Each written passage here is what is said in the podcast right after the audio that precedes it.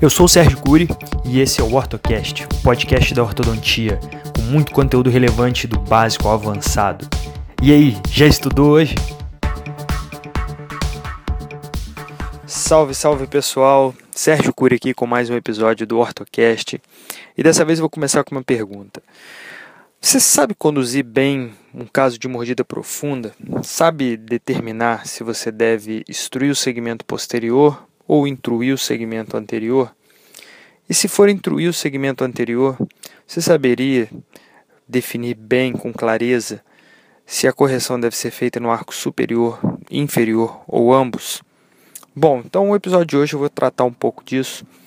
Eu vou passar uh, para você o que eu tomo como, como regra né, e como fatores determinantes para me ajudar a decidir, a tomar essa decisão, né, a determinar se esse caso, se um determinado caso de mordida profunda, ele vai ser conduzido a partir de extrusão posterior, intrusão anterior ou ambos, né, e se essa intrusão no segmento anterior ela deverá ser feita no arco inferior ou superior. Para isso, eu vou passar para vocês quatro etapas, ok?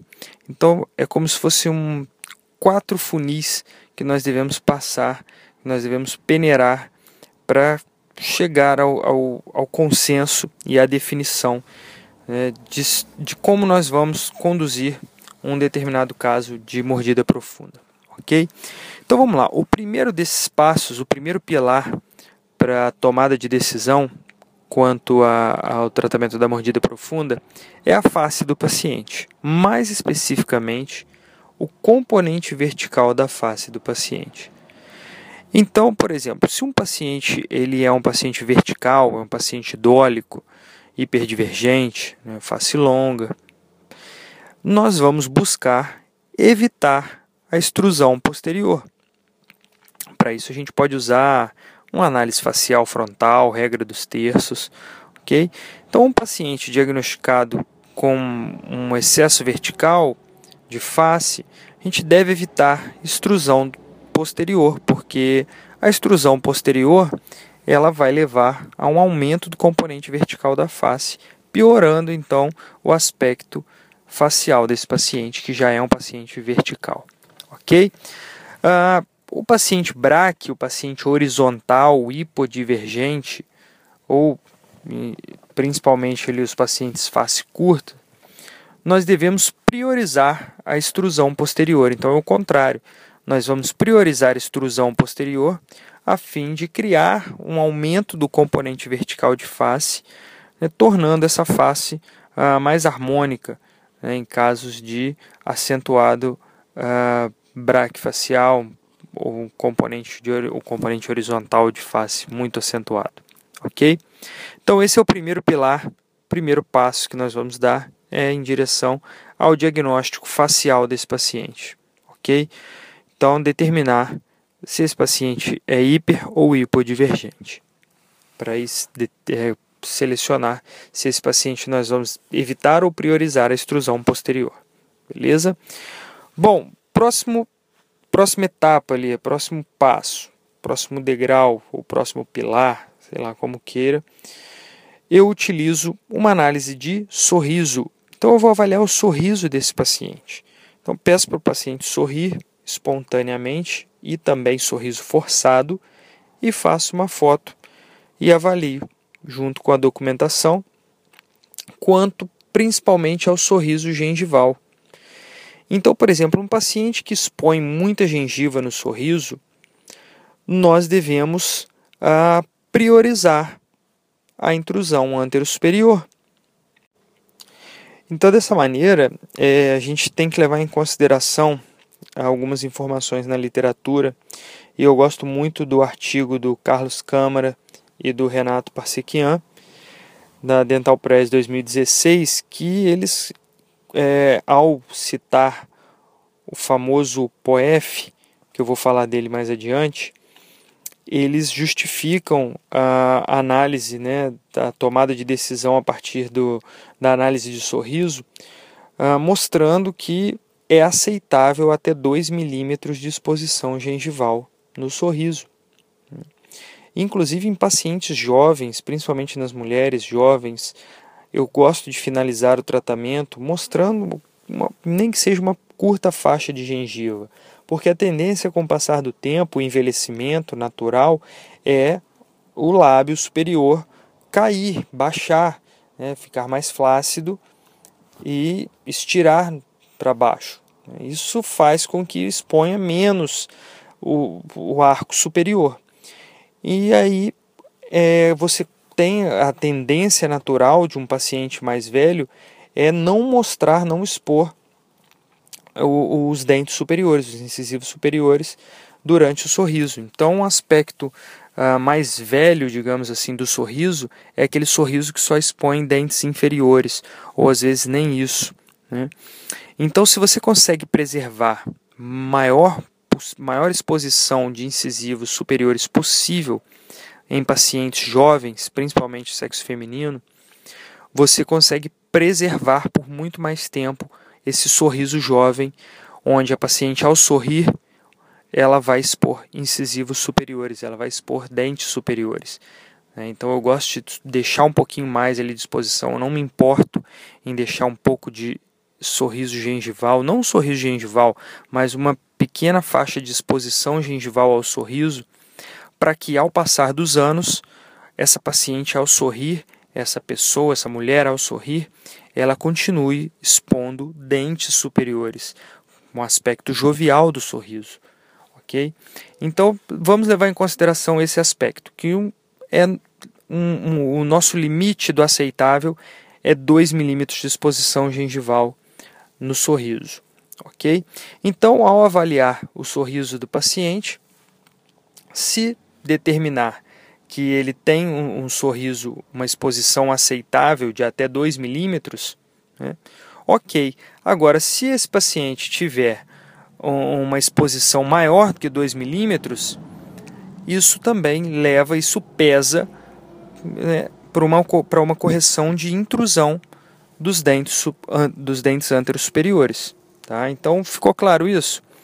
Se tem muita exposição gengival, né, nós vamos tender a direcionar a correção dessa mordida profunda com uma intrusão antero-superior.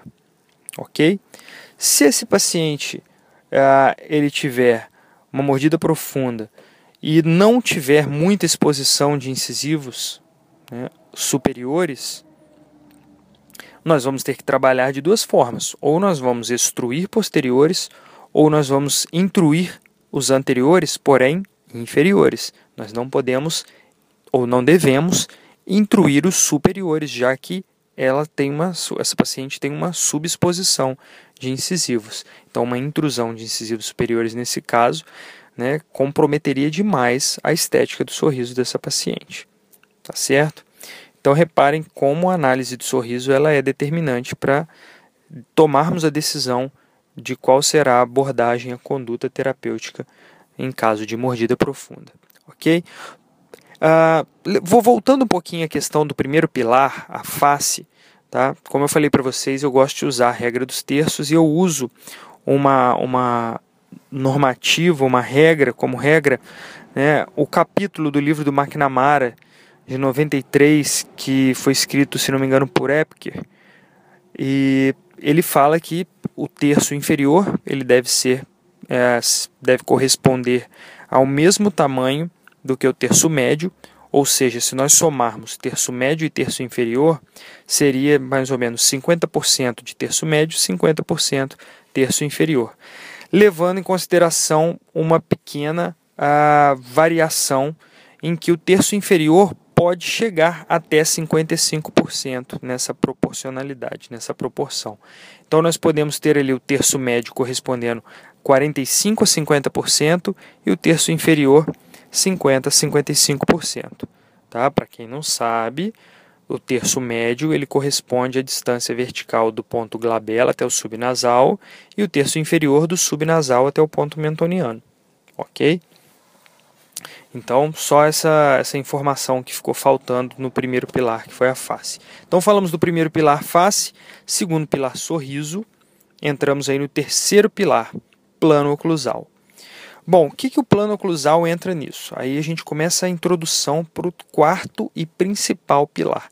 O plano oclusal, que é o terceiro pilar, eu gosto de deixá-lo paralelo ao plano de Camper, ou seja, inclinado né, para baixo, tá certo?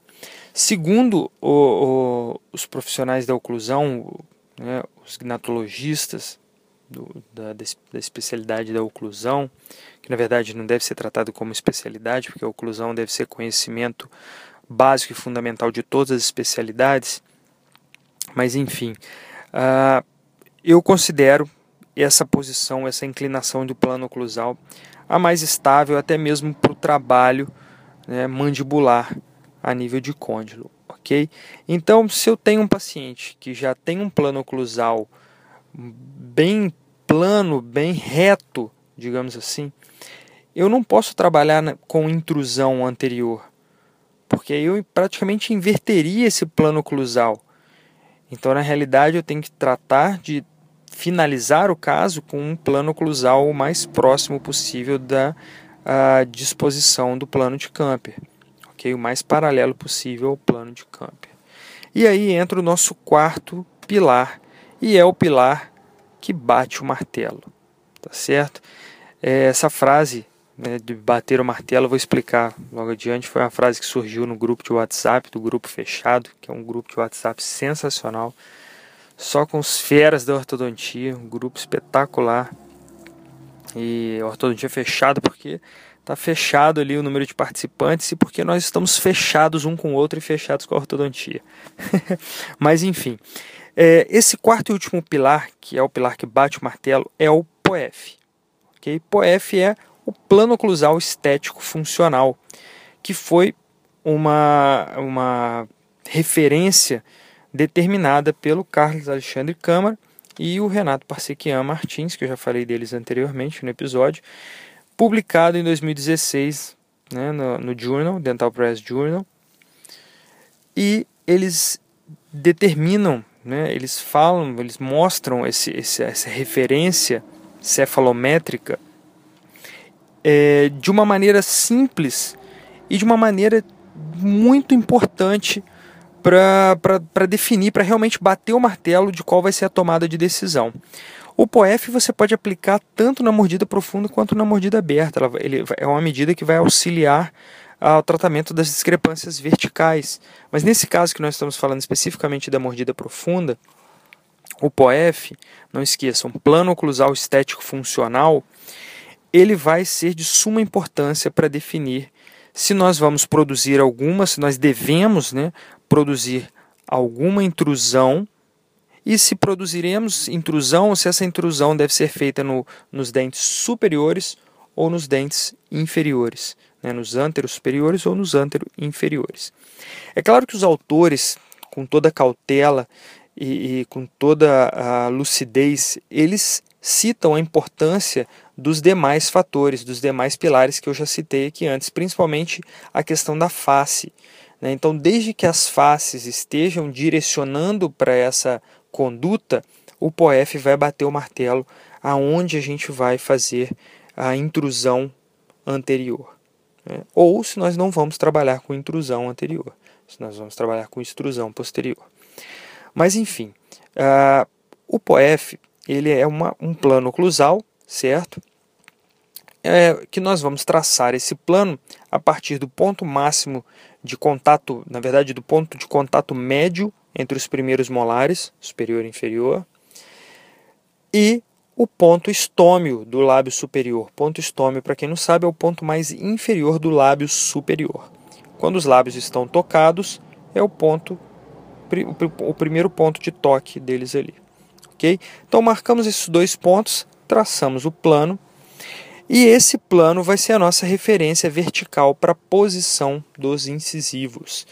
Então vejam bem, segundo os autores, né, os incisivos devem ter a sua borda incisal é, verticalmente relacionadas com o POEF da seguinte forma: o incisivo superior ele tem como norma é, apresentar um trespasse para baixo do POEF de 2 a 4 milímetros.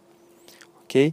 E o incisivo inferior tem como norma coincidir a borda incisal com o POEF, sendo aceitável também o incisivo inferior estar um pouco mais abaixo, ok? Ter um pouco menos uh, de contato ali com o POEF, ok? Então ficaria superior, incisivo superior, norma 2 a 4 milímetros para baixo do POEF e o incisivo inferior tocando no POEF, sendo aceitável que ele esteja um pouco mais para baixo também. Ok? Então, dessa forma, isso vai ajudar muito a bater o martelo se nós vamos ter que mudar, alterar verticalmente, no caso do, da paciente mordida profunda, fazer a intrusão anterior dos superiores ou dos inferiores, ou ambos, né, caso os dois estejam fora da normativa, fora da norma em relação ao POEF. O POEF é muito legal porque, além de ser funcional, como o próprio nome fala, por se tratar de plano oclusal e considerar ponto dos molares, né, é, ele também é estético, porque durante a confecção do plano, os autores levaram em consideração o sorriso né, a percepção do incisivo durante o sorriso e como esse sorriso estaria em repouso. Então, esse, uh, esse, fator, esse pilar, o quarto pilar, ele realmente bate o martelo. Né? E quem criou essa frase de o POEF bate o martelo né, foi o, o, o, ilustre Lucas Bastos, sobrinho do, do querido Marden Bastos, super profissional, competente. Então, admiro demais essa família. Gosto muito do Marden, o Lucas, show de bola, garoto espetacular, futuro promissor aí, com certeza um profissional diferenciado e que merece ser citado aqui no episódio. Mas enfim, o POEF realmente vai bater o martelo. Eu gostaria também de agradecer a, a esses dois profissionais que desenvolveram aí o POEF, o Carlos Câmara e o Renato Parsequian que são dois caras também que estão no, no, no, grupo do Ortodontia Fechado, que são muito participativos e que engrandecem demais a nossa especialidade. É, e isso foi mais uma, uma constatação da grandiosidade desses dois profissionais, né, com o surgimento e com o desenvolvimento do, do POEF. Então vai aí minha homenagem, singela homenagem e agradecimento aos dois profissionais. Mas é isso, pessoal. Quatro pilares para ajudar na tomada de decisão da mordida profunda: face, sorriso, plano oclusal e o plano oclusal estético funcional, que é o POEF, para bater o martelo de vez e definir, determinar se a correção vai ser anterior uh, de intrusão antero-superior ou antero-inferior, ou, no caso, a extrusão posterior. Ok? É claro que associado aos demais, uh, aos demais pilares. Beleza? Então é isso. Espero ter sido claro, espero ter ajudado, clareado bastante quanto a, a essa conduta da tomada de decisão da correção da mordida profunda. Claro que eu não falei de aparelho, de técnica de correção, de tratamento propriamente dito nenhum. A partir daí você vai usar o que você está acostumado a, a utilizar para correção dessa mordida profunda de acordo com o objetivo, se é extrusão posterior, se é intrusão anterior. Lembrando que se você está me ouvindo do Spotify, corra lá no meu site sergiocuri.com.br e baixe o material complementar desse episódio. Todos os episódios são acompanhados de um arquivo PDF com fotos e slides para melhor ilustrar todo o conteúdo aqui passado, ok? E se você quiser receber os episódios inéditos em primeira mão, faça parte do nosso grupo no Telegram Os Combatentes. Lá eu lanço todos os episódios inéditos e você receberá em primeira mão. E o seu feedback é de suma importância para mim. Então, seja pelo WhatsApp ou pelas redes sociais, deixe sua opinião sobre o conteúdo aqui passado e até mesmo alguma sugestão de assunto a ser abordado em algum episódio futuro, beleza? Então, um forte abraço, fique com Deus e até o próximo episódio do WordCast.